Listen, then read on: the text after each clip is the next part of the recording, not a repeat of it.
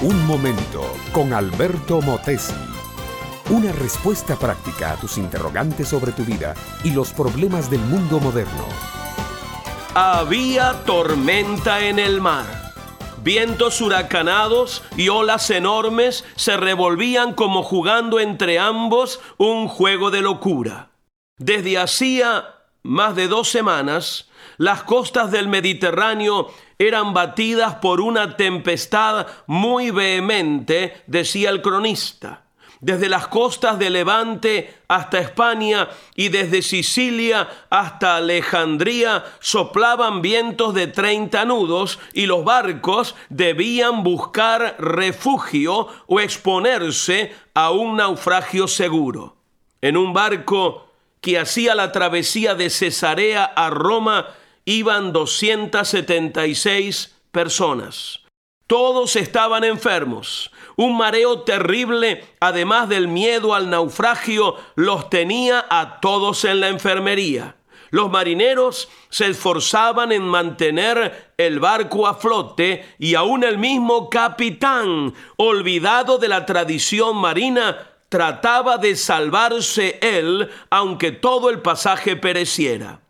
Cada cual invocaba a los santos y dioses de su religión pidiendo protección y ayuda. Judíos, árabes, italianos, españoles, varios africanos, todos ellos no hacían más que gemir, implorar, vomitar y lanzar una que otra imprecación. Pero había un pasajero que estaba maravillosamente tranquilo. Para él no había tormenta, no había olas, no había peligro, no había naufragio. Sentado en la popa desayunaba tranquilamente como si el barco anduviera navegando por el más tranquilo y seguro de los lagos de América Latina y miraba a los marineros y a los pasajeros y con una sonrisa un poco burlona y otro poco compasiva les decía, tengan ánimo, ninguno de ustedes se va a ahogar, solo el barco y la carga se perderán, pero de las almas que van aquí, ninguna. ¿Quién era este pasajero? ¿Cuál era el barco? El relato es una historia que encontramos en el libro de los Hechos, capítulo 27. El barco era una nave romana que llevaba pasajeros y carga a Roma.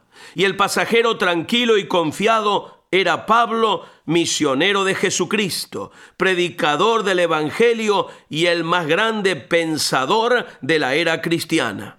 El único hombre sereno en medio del desbarajuste de los elementos, de los cuerpos y de las almas. Y más notables son las palabras que agregó. Esta noche, dijo él, ha estado conmigo el ángel del Dios, al cual sirvo y de quien soy, y me ha dicho, Pablo, no temas. Ah, mi amiga, mi amigo, qué maravilloso es vivir en este mundo deshecho, problemático y convulsionado por miseria y pasiones con la calma estupenda de aquel ser humano. ¿Cómo esto puede ser posible? Entrega tu corazón, tu ser entero a Jesucristo. Deja, abandona el pecado y permítele a Cristo ocupar el control central de la nave de tu vida. Es que justamente esto nos convierte en hijos de Dios. Ser cristiano no es tener una religión. Ser cristiano es tener a Cristo en el gobierno de nuestro corazón. Y cuando Él tiene el timón, las ansiedades o tormentas se desvanecen. Deja que Él sea el capitán, que Él controle tu barco. No temerás mal alguno. Educación que transforma. ¿Te quieres preparar mejor? Visita albertomotesiuniversity.com y pulsa el botón de la escuela virtual.